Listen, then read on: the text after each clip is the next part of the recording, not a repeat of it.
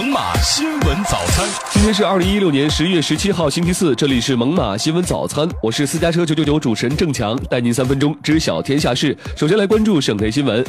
河南省政府报告大气污染防治攻坚战战果，专门点赞河南广电。河南力量、中国榜样、中原云角逐国内大数据最高端评选。河南全省计划投入六百亿元优化城镇基础教育条件。昨晚，河南全省异地用警严查酒驾，国家工作人员酒驾向纪检部门通报。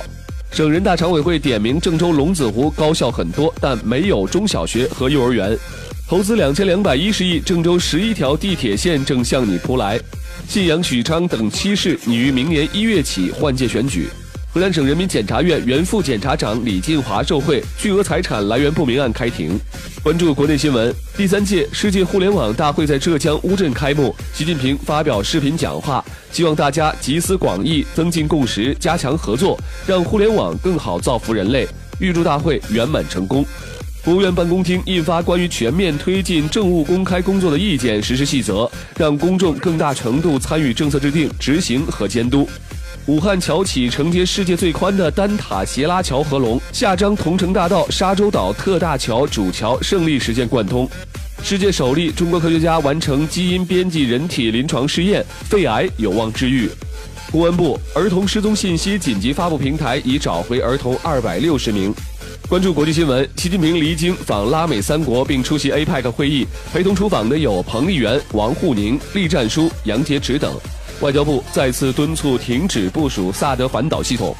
贫困人口增加折射欧盟社会不公，四百六十万青年失业。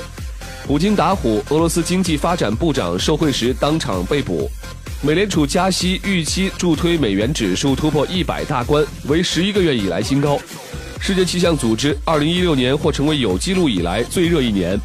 新西兰将地震级别调整到七点八级，并将这一地震正式命名为凯伊库拉地震。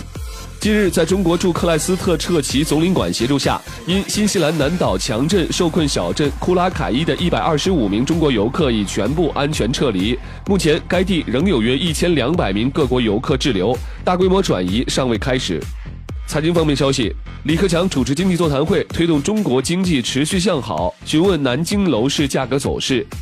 新华时评：地方政府要借钱，要先想好怎么还，否则将因债务亮红灯而被追责。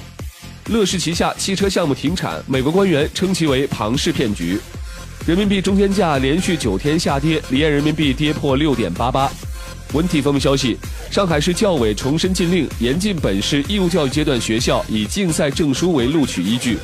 二零一六年中国羽毛球公开赛十五号在福州海峡奥体中心开赛，李宗伟、林丹则未参赛。李皮表示，晋级世界杯还有机会。生活服务类消息：食药监总局通报十三批次食品不合格，含坚果保健食品等。